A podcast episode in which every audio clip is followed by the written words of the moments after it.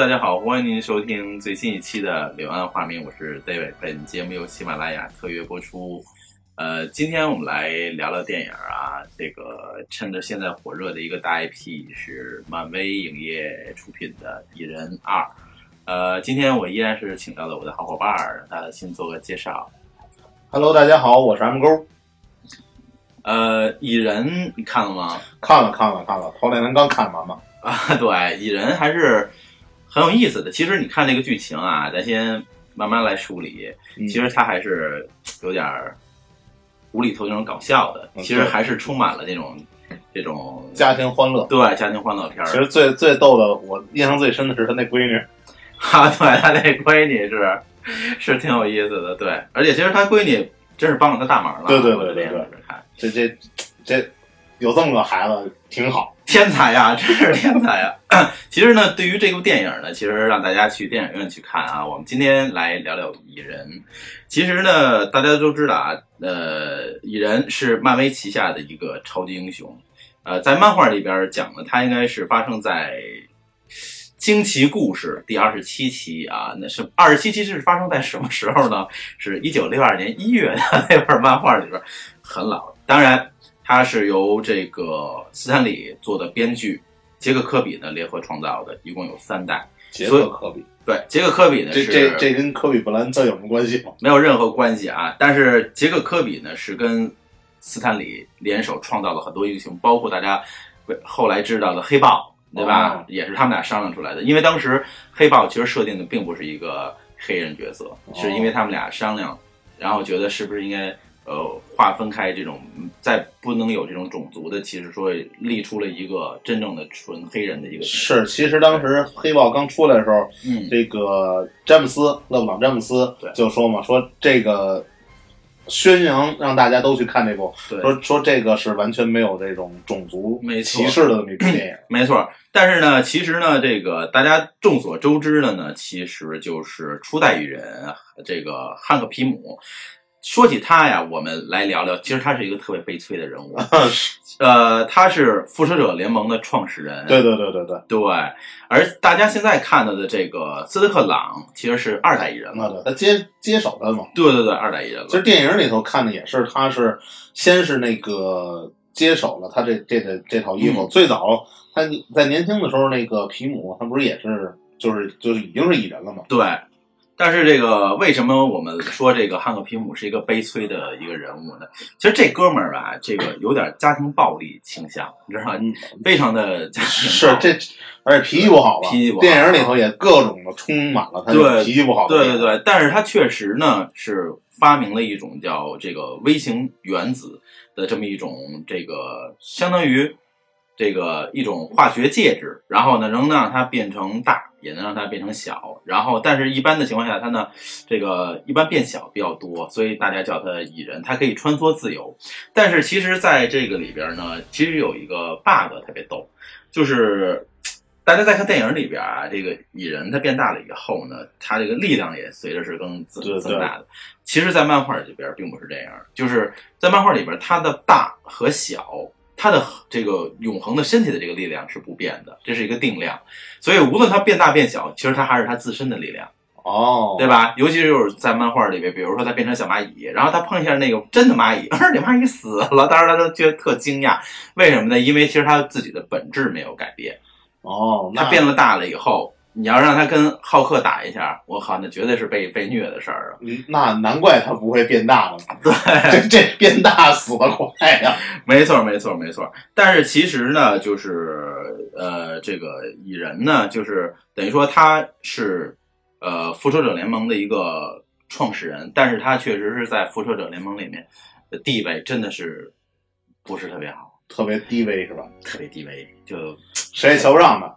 呃，因为当时怎么为为什么这么说呢？因为就是他虽然创建了复仇者联盟，但是这几个人呢，并没有觉得说他这个呃，你想他入队以后，他并没有这个让人感觉，比如说你像托尔，大家都知道是雷神。啊，美队啊，他也是通过转基因，啊大家看到这个啊，然后你就更甭说这个斯塔克了，钢铁侠，我人有钱，有钱，呃 Giant Man 呢，绿巨人呢，浩克呢，那个也是有超能力的。浩克绝对是这个漫威的一 bug。对对，你你再咱就别别再说别人了，他复联里边像像像鹰眼也好，就是当然换奥创，其实也是他跟斯塔克呃联合出来的。你再往后这些人看不上他，原因就是什么呀？因为你没有实际的能力，能能做什么？但就这一点但是其实你要说他这个缩小的能力，我嗯觉得应该能有很多用处吧。呃，不啊，你他这个他这个缩小呢，虽然能能偷一些东西啊，或者能捣一些乱呀、但是他在真正的大事件里边，漫威的很多大事件里边，你是看不到蚁人的。其实，嗯，再加上他，其实可以这么说，嗯就是，呃，蚁人，嗯。如果说你不跟那些个外星生物啊，或者那个怪胎呀、嗯合在一块儿的话，嗯。就单纯从他是一个特工的角度，嗯。我觉得还是挺有作用的。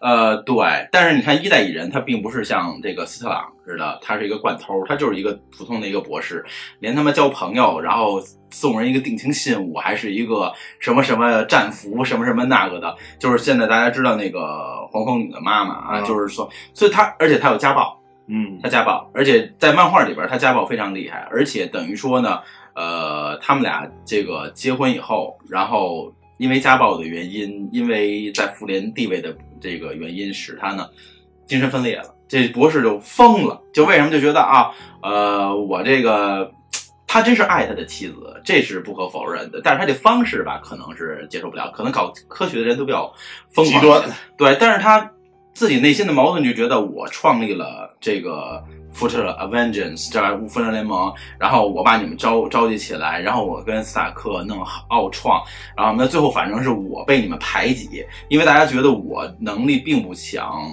对吧？呃，大大的家伙的时候有浩克，然后打这种怪物、外星生物体，有美队，有钢铁侠，有有这些人能帮着撑腰，那我他们就觉得你这个并不行，所以到后期的时候，就是他等于说因为呃等于说家暴嘛，他就被呃关监狱里边了，关监狱里边他就精神分裂，但但是导致他精神分裂还有一点就是他在监狱里边获知道他他媳妇跟别人睡了，对吧？跟跟钢铁侠睡过，跟美队睡过，所以他就彻底的自己觉得已经没有什么那个作用了。后来他因为精神分裂里边，他在漫画里边其实特别体现，就是一九七九年的一百八十一期的时候，他离开了那个复仇者联盟，而且呢，就是他一个是他离开的原因，一个是他自己。在队伍中缺乏成就感，一个就是他在经济上，因为他 Janet 就是他妻子是一个特别有钱的人，哦经济上有这，所以他特别苦恼。但是他特别逗是什么意思呢？就是他后来精神分裂以后呢，呃，蚁人呢，就是为了证明啊，我自己那个特牛。后来呢，他幻影幻想了一个叫黄山侠的一个身份，然后呢，以这个身份跟这个复仇联盟说啊，我很牛逼，我特厉害，我把蚁人干了，就是你们得是不是就是电影第一部里那个所谓那黄山侠？对对对对对，然后呢，就在一百二二百一十二期的时候，复仇者联盟缺人的时候，在珍妮特的这个这个什么的鼓励下呢，他又回来了。但是由于那个他在战斗中表现的错误，遭到了美国队长的指责，强烈的指责，然后导致又开什么审判呐、什么什么问题呀，这一下他彻底就那个那个崩了。崩溃了，而且他就是 Janet 也也要跟他提出这个呃离婚离婚的这件这事。到这会儿还只是到离婚啊？刚才你说他在监狱里头知道跟这事跟那事，我觉得用中国古代一句话叫做呃，那叫什么来着？嗯赌尽偷，嗯奸尽杀。嗯，这这早应该给这媳妇儿做了呀。但是因为他真是爱着他的那个媳妇儿，特别特别爱 Janet，就是说，呃，你虽然跟别人睡，但是我就证明我真心是是爱你的，就特别执着的一个人。然后呢，此后呢，皮姆博士呢，就是又参加了一个号称为西海岸复仇者，就不穿这个制服的那种，也不怕变大也不变小，然后呢，呃，去参加这些战斗。然后这个时候呢，就是呃，汉克和珍妮特呢，然后在这种别人的帮助下吧，俩人又开始以好朋友的身份重新交往。最终呢，其实，在一次战斗中呢，以后呢，就是呃战胜了，就是打败了一个叫这个叫杠的一个大反派，然后因为这个汉克的优秀表现呢，又得到了大家的原谅。最终呢，其实汉克还是以后呢，就是以这个黄山侠的身份来出场，就没有再用蚁人的身份出场了，也就宣告着第一代蚁人就结束就结就结束了。对，其实怎么说呢？呃，蚁人吧，就是嗯，其实我看过他的很多的这个漫画，我老觉得其实蚁人，呃，就是相当于一个就是呃特别真实的一个人，就是我没有钱，我就是一个就是说咱们说的所谓的搬砖的这么一个人，呃，我有科技，我有技术，但是我我也会犯错。对吧？我我也会犯错，我犯的这个错误有可能会是致命的，就跟咱们人在工作当中也会犯一些低级的错误。嗯，但是他也其实特别希望得到原谅，而且他最好的一点就是说，他对他的爱的那种执着，我太无敌了，真心爱，那真是真心爱。嗯，但是我觉得变态到这份儿上，这个也是有原因的了。对，他其实也是心理还是有问题的。对对对对，他他其实心里就像你说的，他要不家暴，可能估计他也不会那什么。呃，其实如果不家暴的话，可能他媳妇儿也没有别的那种想法，对对？嗯。其实呢，作为这个，然后呢，大家都知道这个一代蚁人呢，这个呃，这个皮姆博士变完了以后呢，就开始这个走到了第二代蚁人。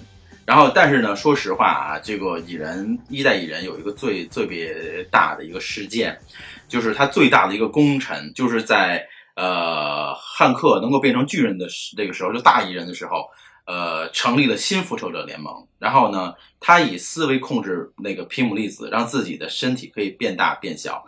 在二零一二年的大事件《复仇者联盟对战 X 战警》中，协助钢铁侠完成了反凤凰装甲。那其实这一个巨牛逼呀、为什么有反凤凰装甲啊？就是因为来源于 X 战警的凤凰女，对对对对，就是无敌大 bug。对，真是无敌大 bug，意念波啊，震碎一切。当然，这个复仇者大战 X 战警在漫画里边其实连载了也也好几期，是非常非常精彩的。就是说这个第一次反凤凰装甲也是一个是这个钢铁侠几大这个装甲之一。对，特别厉害，特别牛逼。当然，除了在这个斯塔克的帮助下，其实帮助他最多的就是呃汉克，还有汉克就是这一代蚁人，他就是帮助这个钢铁侠完成了这凤反的凤凰装甲。当然，我们如果有时间的话，可以跟大家梳理一下复仇者联盟对 X 战警，这是他们俩嗯第一次以这个在漫画里边有互动交际的这个这个事情啊。对抗，对对抗。所以呢，这个然后呢，故事发生了以后呢，就这个变成了二代蚁人。就现在大家看到了这个斯特克朗，大家知道斯特克朗呢，其实是一个小偷，那对是吧？偷东西惯偷啊，偷东西很牛逼，随便偷随便盗啊，但也不能被人发现。但是确实是因为还是因为这个一次抢劫呢，呃，被抓入狱了，锒铛入狱了。但是他确实是因为呃呃对妻子的对女儿的这种爱吧，等于他出来以后呢，就是呃改邪归正了。然后这个时候呢，呃，碰上这个一代蚁人了。对，其实说实话呢，斯特克朗呢，在漫画里面呢，他是一个电子学家，他一个，哦然后呢，他呢，呃，他最大的一个贡献就是为复仇者联盟总部设计了报警装置，这个是斯斯特克朗在漫画里边一个特特别大的一个贡献。嗯这倒是挺像小偷能干的事啊，对对对对对。后来他为什么呃这个变好了呢？就是因为呃，当就是怎么说呢？他的妻，他的女儿 Cassie，然后当时是因为呃心脏衰竭需要做手术，然后呢，他潜入了那个那个汉克皮姆，就是咱们第一代蚁人的家里边儿，然后呢偷走了他的这个这个衣服，衣服让他变小，然后劫持这边医生，然后让他帮助这给他女儿救病、就就医，让他女儿赶紧恢复。那这这个事儿呢，后来呢，他通过这个向汉克自首呢，就是汉克也觉得哦，因为你是为了你的女儿，为了家人，然后就同意他，就是把蚁人的装备给他，然后从此以后呢，他就成为这个就就此行善了，就开始跟大家说的开始做做好事儿，成为一个英雄了，一个英雄了，嗯其实你看，我觉得，呃，这一代蚁人蚁人，就这个汉克，嗯。他为什么选这个这个朗啊？嗯。其实最主要原因，我觉得还是就是像你说的，嗯，他对女儿的这种爱，他觉得也是一种执着。嗯通过他自己，他可能是一种，呃，一种精神的传承吧。他的这种精神，他对他对他自己的那个老婆、嗯这种执着的爱，然后看见了这个斯科特朗，嗯他对他自己女儿的这种爱的执着，因为他这个爱，他也是偷东西的嘛。嗯，对？吧？他也是靠这种东西，所以我觉得这个才是他真正传给他的原因。对。而且，其实，在漫画里边呢，这个蚁人呢，这不是这个二代蚁人呢，其实这个结局吧，也也还可以。在漫画里边呢，是朗和复仇者的队友红心杰克，红心杰克是一个英雄啊，也是漫威的一个英雄，关系很差。但最终呢，后者就红心杰克呢是挽救了 Cassie 他的女儿，呃，就是红心杰克由于自身的问题自杀后呢，引来了这个绯红女巫，大家就知道，就那哦幻视的啊，就是爱爱着幻视的那个女的，引发了复仇者联盟的解散，并且用了杰克的这个尸体呢炸毁了总部。那斯特那个朗呢，就就在这次这个爆炸中牺牲了，但是因为啊，漫画就是漫画嘛，还得让他活过来嘛，因为他还得还得用他，就让他活过来了。呃，然后呢，他的女儿也挺神的，他的朗的女儿 Cassie 长期背着他接触，背着他接触这个皮姆粒子，所以他也能变大变小，是吧？他变大变小不是靠辅助，是靠什么呢？靠心情，心情好啊就正常，心情大怒啊，或者是不高兴，或者说高兴到消极呀、什么的，就激动时就变特别大，然后消沉就变变小。后来他加入了漫威的另外一个组织，就是少年复仇者联盟。所以哦，所以大家知道呢，这个呃，漫威跟 DC 是一样的，就是他们的宇宙是很多元的，就是呃一代传一代吧，是吧？比如说有有少年这个呃正义联盟正义联盟这边同样也有少年的复仇者联盟，所以呢，后来以后呢，蚁人呢。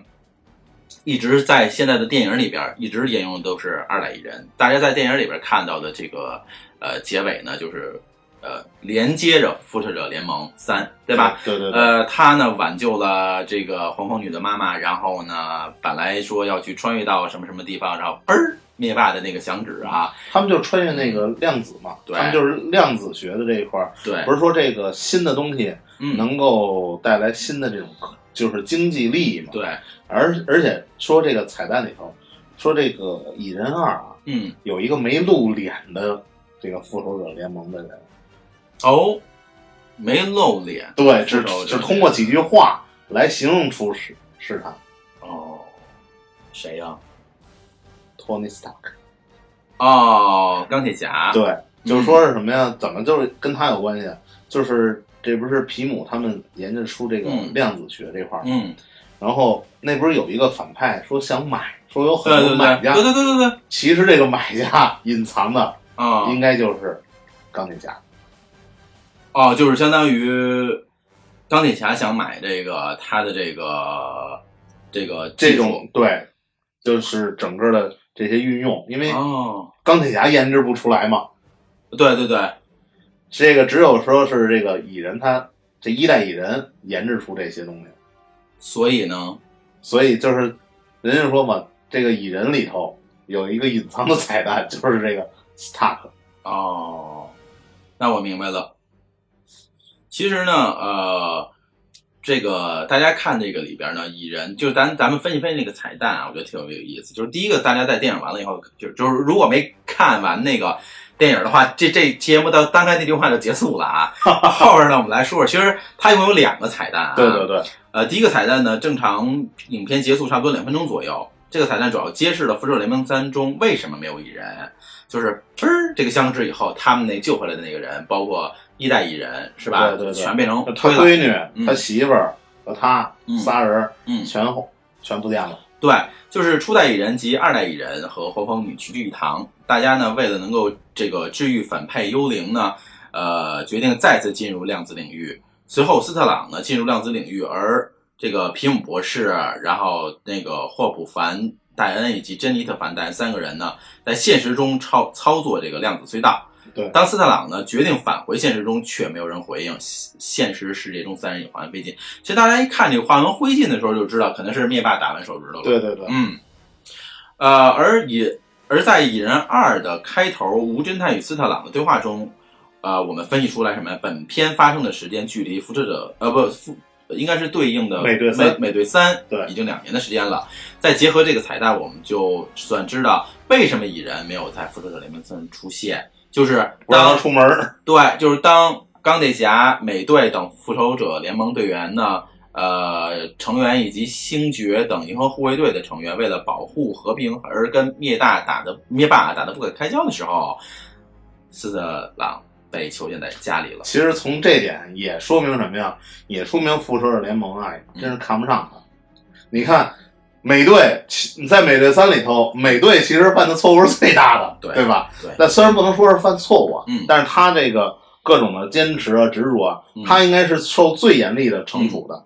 可是，包括那个呃，跟着他一块儿所有人嗯都没事儿。嗯，最后都都能够参与到这个跟灭霸的这战争中，就说明都有人保释他们，可唯独没人保释他。对，没有人保释他。然后呢，呃，还有一点呢，就是我们的猜测，就是呃，所有的人的结局都不太好，而斯特朗呢却困在了量子宇宙呃量子领域之中。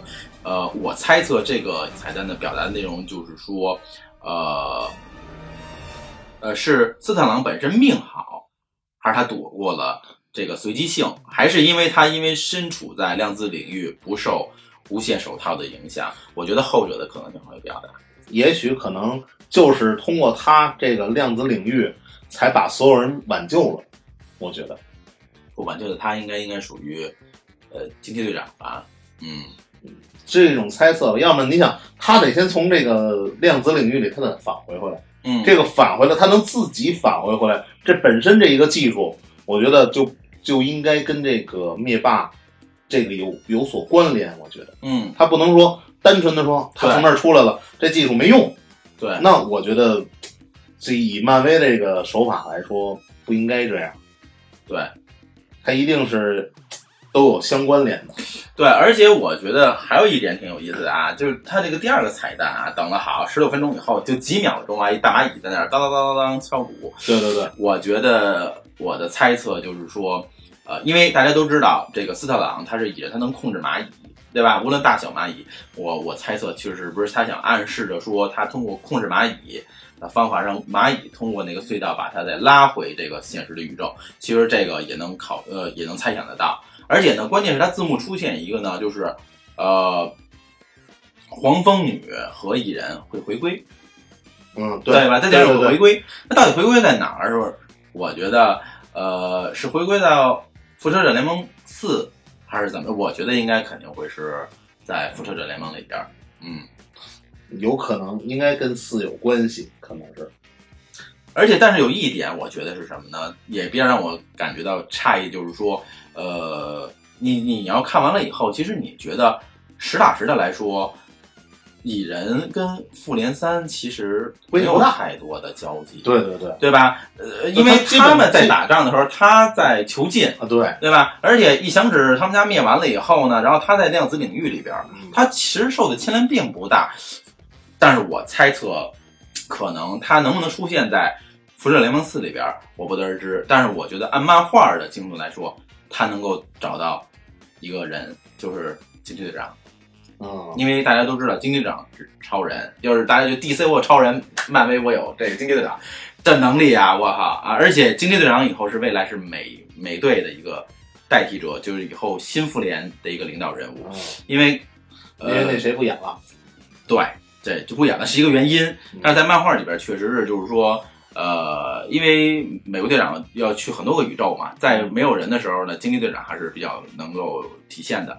其实惊奇队长大家也知道啊，漫威里边惊奇队长已经预告片已经出了啊，就是明年三月吧。明年三月，哇，无敌的厉害！那大家看，那这绝对是厉害。嗯，他的出现，然后再加上蚁人，然后我觉得就应该能够铺垫出复仇者联盟四，就是说复仇者联盟这个大结局了啊，也就应该就差不多。其实就是这个四到现在为止，咱们都猜测不到它会是以什么样的剧情往下发展。对这其实是现在最吸引人的地方。对。然后呢，呃，前两天呢，这个有很多这个呃这个玩家呢，或者说影迷呢，在问了我一个问题，就是说你们就是漫威到底有那个多少个，就是最强的几大反派是谁？大家觉得啊，灭霸就看得很强、啊，灭霸算一个。其实我再跟大家还有一个什么那个叫做行星，嗯，行星什么来着？它叫我记得是在。神奇四侠里面、嗯、第二部，神奇四侠第二部、嗯、出现那个 BOSS，嗯，好像是算是一个特别厉害的。对，其实他的反派里边有很多，呃，我跟大家简单的说说那个，呃，他的 Top Ten 啊，就是从咱们来说啊，呃，怎么说呢？呃，如果我们从单体宇宙来说呢，就是每个宇宙都有编号啊，我们这个一般的话，我们就先从它的。呃，这个编号这开始说，呃，一共呢，我觉得在漫威里边呢有这个十大反派，就是比较厉害的。其实灭霸并不算什么啊，对，其实到看那些对比来说，灭霸这都算小 case 了。对，对对对对对对对对对。我们先来一个一个说啊，我呃第一名，我觉得呃不是这个第从第十开始说啊，火神。啊、呃，原名是萨莫斯，是一个欧米伽级的变种人，就是属于 X 战警系列里的啊，也是镭射眼冲击波的弟弟。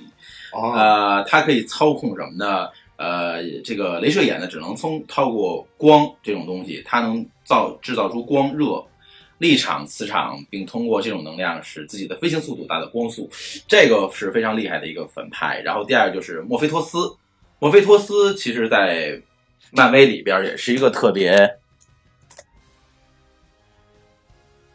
呃，莫菲托斯其实，在漫威里边也是一个特别牛的一个人。莫菲托是一个恶魔，因捕获灵魂而闻名，通常以这个签订契约的形式。他拥有强大的魔力，呃，他可以改变自己的能力，改变自己的外形，所以他也是出于 X 战警系列。还有就是多姆多玛姆，多玛姆是什么呢？就是大家都知道。在如果大家看过《奇异博士》里边最后的那个，哦，他就是来回契约那个，对，这就是奇异博士的头号死敌，黑暗维度的统治统治者神符呢。呃，还有一个就是神符，呃，是一位出现在漫威宇宙中的宇宇宙的神邸，永恒的相反面，毁灭的拟人化，象征的多元宇宙的这个毁灭，然后吞食行星。然后呢，现已死死于神器这个终结者，还有一个就是下一面一个就是灭霸，灭霸大家都不用说了啊，得到这个宝石以后就是无人能及。还有一个就是呃萨托拉克，萨托拉克呢是漫威旗下的非常强大的一个恶魔，实力远超于五大创世神明，深红宇宙的主宰。早期呢，萨拉拉克呢甚至比生命法庭还要强大。呃，早期法庭多源于这个掌控者、掌控范围和这个地域等等，后来被削弱了，但仍有远超于多元宇宙的能力，呃，强强于这个多元宇宙的这个行星，所以呢，这个塞托拉克拥有强大的这个力量。然后后面呢，比如说还有呢，比如说原始分子人，原始分子人也是一个强大的 BOSS，所以呢，就是其实漫威大家看。呃，除了灭霸以外，很多人呢，只是大家都没有听说过，因为在因为漫威的电影刚重启十年嘛，对吧？刚刚起十年，肯定后面还会有更多的这种反派和宇宙进行交叉。最起码一点让我们觉得很开心的就是他，呃，二十世纪福克斯的回归，就是呃，这迪士尼把它买了以后，X 战警将会重新回归到漫威的宇宙里边。嗯，这个其实还挺想看看到底他们如果重新拍这个会怎么拍。而且其实，我觉得他们最逗的是怎么能够圆回这个快银。呃，对，快银我觉得是一个特别有意思的事儿啊，因为那个，因为这个，呃，快银是相当于被写死了，对，因为就是等于说，因为你在呃二十世纪福克斯的时候呢，因为有相对于版权的问题，大家应该知道啊，这个快银的速度呢，要如果是跟这个可以跟 DC 的闪电侠的速度可以比的，那它不可能就是因为救人被子弹打中，对对对，可能性很小，而且也矛盾呢，这个对对吧？它应该也能控制速度嘛，它可以让速度慢下来。因为在那个我看《X 战警前传》里头，嗯，那里头有已经有快银了，对啊，那里头快银就是他呢能够完全的看见每一个动作的人，每一帧都能看得很清楚。所以说，在这个《复仇者联盟》里头，他能死这种事儿，确实略微的扯了一点。呃，相当扯啊，这是骂声一片，但是没办法，因为版权的问题，我就得写死你。呃，所以呢，呃，我们刚才跟大家在前面回顾了一下漫威的这些这个英雄啊，包括什么？因为为什么到后半段的时候有点磕磕巴巴呢？就是因为确实我得想，因为漫画看的太多了，只能想起哪个说哪个。其实呢，总体来说，咱们回归到蚁人来说呢，就是蚁人是一个非常，还是我刚才说的比较。悲情的人物，但是这只是一代啊，对对，一代，所以电影里头他也没有写啊，呃，对他就是，其实，在一代呃电影里边直接上来就二代蚁人，对吧？就是就是就是，个，但是通过第一部电影，包括这第二部里头，都能看出来一代蚁人这个脾气，哎呀，实在是太……我靠！但是一代蚁人是谁演的呀？道格拉斯啊，对吧？大影帝能演这个电影就不错了，我觉得，嗯，因为我当时。但是我在电影院一看，哎呦，这不是迈克尔·道格拉斯吗？啊，就是漫威其实能把他请来也是不错。但是，呃，整个从这个呃漫威的这个蚁人的这个宇宙来讲呢，其实呃蚁人蚁人更贴近于现实。就像我刚才说的，现实的这个他也懊恼是吧？但是就是我觉得他们也是过了点儿，能给人都挤出成神精神分裂了，也是够可以的。我觉得漫画是漫画吧，可能。怎么说呢？这个也只有漫画，他才会这么去画。嗯，要不然，其实你想啊，如果作为他们都是英雄的话，这作为英雄，他们应该是有这些包容性的。不，你看，但是你看，每个人脾气都不很好。其实你说钢铁侠脾气也不好，但是哎，对我跟大家爆一料啊，突然想起来了。呃，大家都知道钢铁侠跟这个美队是不和的啊，所以才有了美国队长内战这么一件事儿。但是其实，同志们，俩人是相爱的，就是我知道爱不是那种爱啊。为什么呢？其实，在内战以后，呃，这个美队跟钢铁侠说，以后有事可以找我。就大家在看复联的时候，看到了一部斯塔克拿出来的手机，嗯，那个老式的手机啊，其实就是。这个美队交给这斯塔克的，就其实两个人只是在理念上产生了分歧，对对对，呃，目的都是好的，希望地球是好的啊，但是两个人的行事方式是不一样的。但是主角光环就是主角光环，你你看看这个，呃，这个在复联里边三里边那个这个美国队长一出出场，哇，带着这个主角光环的出场啊，那真是。无敌了，嗯，这个你说的主角光环，这实在是没法说，没法说。但是怎么说呢？我一直总觉得复仇者联盟它的领袖好像还是钢铁侠。呃，怎么说呢？只是电影演的感觉像，但是实际上我觉得应该是美国队长。其实他是一种，因为什么叫队长嘛？他是带上美国这两个字了啊。对，就是。如果不是叫美国队长，他叫什么什么什么队长？我觉得他都能有一种就是队伍的领袖。嗯，所以就像你刚说的，后头之后由这个惊奇队长对来代替他这作用，因为正好惊奇队长他也有队长两个字。呃，惊奇队长真是太无敌了，真的上天入地什么都不怕，超人啊，超人，外星球人，外族人，呃。聊到这儿呢，其实我们这个这一期的关于蚁人呃蚁人的这个这个话题呢，我们就聊这么多。我们再跟大家呢梳理了蚁人的从漫画开始。大家看，我们很少聊电影里的东西，聊了一些大家不知道的，因为毕竟刚上映嘛，我们不能够透露太多。透露太多。不过我再多说一点，嗯，就是看到蚁人就是救出他这个皮姆他的爱人之后，有这么一个镜头，嗯，就是什么呀？他们到海边儿，嗯。展现一个海边的别墅，嗯，就是在那个场景的时候，其实我不知道，就是咱们的听众啊，或者那个 David，你有没有看过？曾经有一幅插画，嗯，是一个老人，嗯，搀扶着他自己的太太，太太，年老的太太，嗯，但是 特别美，那么一幅画，嗯，我当时看见他们那个场景，跟那些就是感觉是一模一样，嗯，如出一辙一般，嗯，我当时想。是不是先有的这幅画，然后才有的这个情节？呃，这个有可能，这个有可能，我觉得，呃，有可能看，只能说他们的编剧太厉害了啊，他编编的导演的想法也也在那儿。但是这个镜头里面漫画也没有啊，我跟大家说一下。对，就是因为这幅插画是我是在那种，呃，类似于心灵鸡汤，就是讲那个。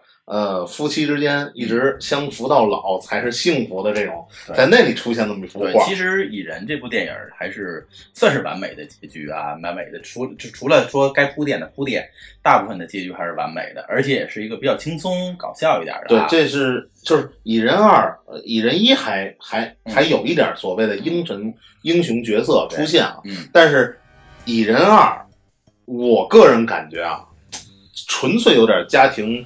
这个娱乐片啊，娱乐片儿，就是跟英雄没任何 关系。但是能看出来呢，确实，因为看完电影人都跟我反映，很多人反映啊，我自己也思考啊，就是黄蜂女的力量能力要超于蚁人，大家有没有这种感觉？我觉得她的能力真的是有的地方会强于蚁人。嗯，对，这个因为她又能飞，又能又能打，嗯。呃，所以呢，到后边这段啊，将近十分钟时间，我给大家聊一个，是这我看完漫威这么多年这种所谓的科幻大片这种想法。我那天无意中呢，这个通过翻墙，我在 YouTube 看了一个这个《复仇者联盟三》的一个制作特辑，我就怎么说呢？我就感慨美国的这个这个工业技术啊，这个电影的工业技术，呃，在联想到咱们中国所谓的这个 CG 技术啊。哎，我当时看到了一个场景，就是说《复联三》，然后大家都知道啊，就是这个，呃，外星族人来了以后，到了这个法国，是吧？然后跟奇异博士打的那一段镜头，包括钢铁侠变身的那个镜头，嗯，呃，大家看的是非常的出神入化啊，而且钢铁侠变身的那一下太帅了啊，就纳米战衣啊。但是说实话，我看了他的这个制作的这个特辑，我听过那个 CG 的导演来说，就是他们真是一帧一帧。做出来的就是就跟动画似的，大家看到的全是虚拟的，所有的演员周围就是啊大棚模大棚，然后有点那种假的建筑，然后这儿搁一个半拉飞船的一个影子，后面的全是 CG 来做。对，那一个特大家看不出来，大家都知道明明是假的，但是你身临其境，你觉得哇，地球灾难日啊，外星族人来了。但是你看到中国的这个 CG 的话，五毛钱特效。但是其实你说的这个，我想说五毛钱特效，但是他们花费的钱确实又那么的多。对，但是但是你知道吗？我我我反思了一个问题啊，就是说我们的这个呃，因为大家知道前一段时间啊，因为某影星的这个这个片酬问题，但是其实美国人是这么拍电影，就是怎么说呢？就是好，我一部电影的成本，比如说我五千万美金。啊，那我跟演员签约的时候，那好，那我先把你演员的钱刨出去，是吧？给你达成一个条约，那剩下的钱那全是技术。而中国的这个呢，跟人家反着啊，就是好，演员一签约，剩下的钱没多少了。导演一看，我靠，就这么点钱了，那就凑合吧。哎，所以大家引出来的这种所看的这种动画呀、CG 效果渣呀，就是那种你根本我靠人一看就是假的，还有毛毛呲边呢。所以我觉得。这电影没法看，所以大家说为什么美国的这个大片儿，它是这么的吸引人，让大家那么愿意去电影院去看，就是一个是他们的，一个是实力到位啊，一个就是他们的这个态度到位。我所谓的态度就是他们真是用心在做这个电影，而不是说我是因为请了谁，我用的是大家知道当时。小萝卜的唐尼当时来的时候，他是刚从大牢里出来嘛，花花公子嘛，吸毒是吧？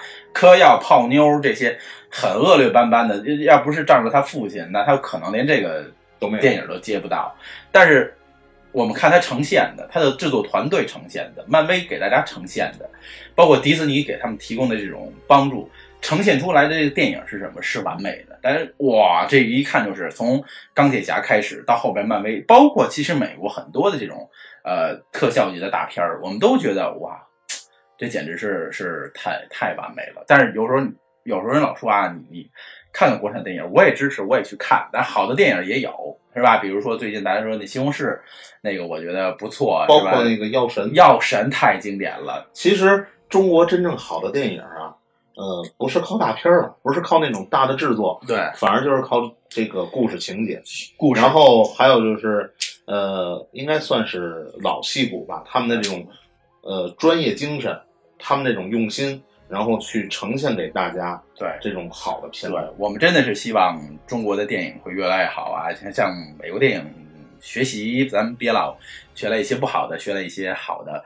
那今天的这个呃时间呢，也这个也差不多了啊。M 勾也是很辛苦的来跟大家聊一聊蚁人。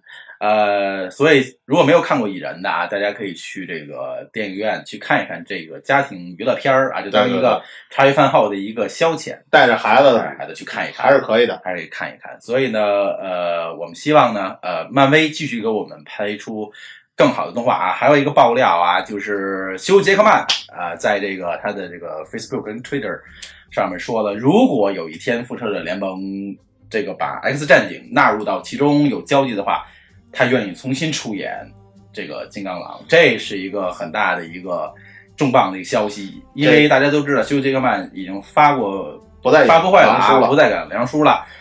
但是因为这个是吧？会不会跟小贱贱有关？对，有小贱贱，小贱贱啊，这这个是大家期待吧，所以希望漫威给我们更多的期待。明年的电影很多啊，像这个两部大 IP，一个就是《惊奇队长》，一个就是《复仇者联盟》的大结局，大家要一定要去看。那时候我们的节目也会同时跟上。好，那本期的节目呢就到此结束，感谢这个 M 勾，也感谢听众。本节目由喜马拉雅独家播出，让我们下期再见。再见。嗯。